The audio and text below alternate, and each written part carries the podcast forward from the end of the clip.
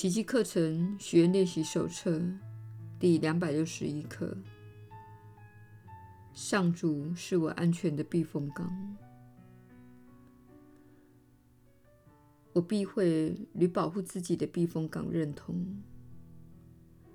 我会把自认为坚强有力的那一部分视为自己，而且以为自己就活在那不受侵犯的安全堡垒内。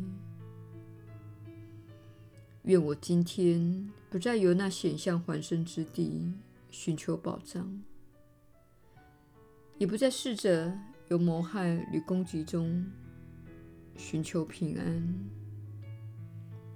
我活在上主之内，在他内，我找到了自己的保障与力量；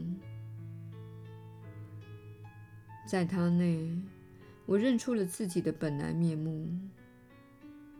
唯有在他内，才有永恒的平安；也唯有在那里，我才会忆起自己神圣的生命真相。愿我不再追逐偶像，亲爱的天父，我今天就要返回你的家园。我决心成为你所创造的我，而且早为那位圣子，这是你为我创造的自信。耶稣的引导，你确实是有福之人。我是你所知的耶稣。人们在各种地方寻找避风港，他们在金钱中寻找，在性爱中寻找，在食物中寻找，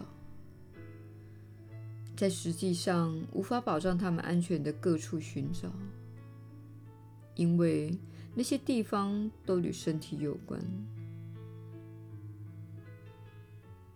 说到平安，小我的选择永远是为了保护身体。而你一旦选择保护身体，表示你不知道自己是谁。对所有人来说，这是很困难的课题。你们都习惯保护自己的身体，避免自己身体遇到危险。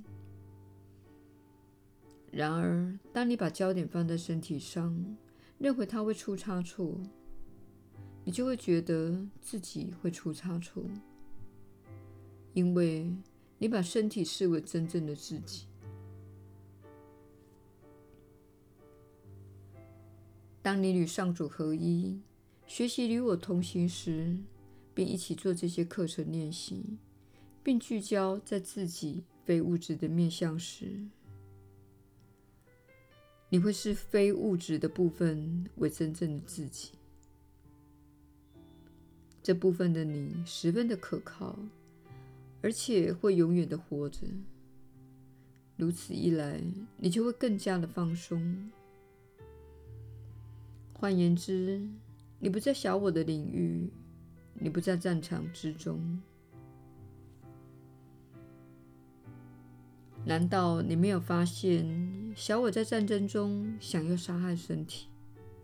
这就是小我相信的观念。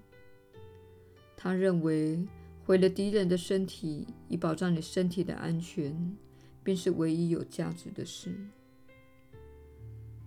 因此，在凶残的暴露中，想要杀戮小我，会杀害身体。但他没有发现。这么做实际上没有伤到对方的本体，这个本体是永恒的，而且必定会继续学习其他的课题，以及经历其他事的人生。今天你所经历的这个转变过程，也就是把非物质面向视为真正的自己。包括你的创造力、给予爱以及交流的能力，会让你感到安全。相反的，保护身体则会令你感到害怕。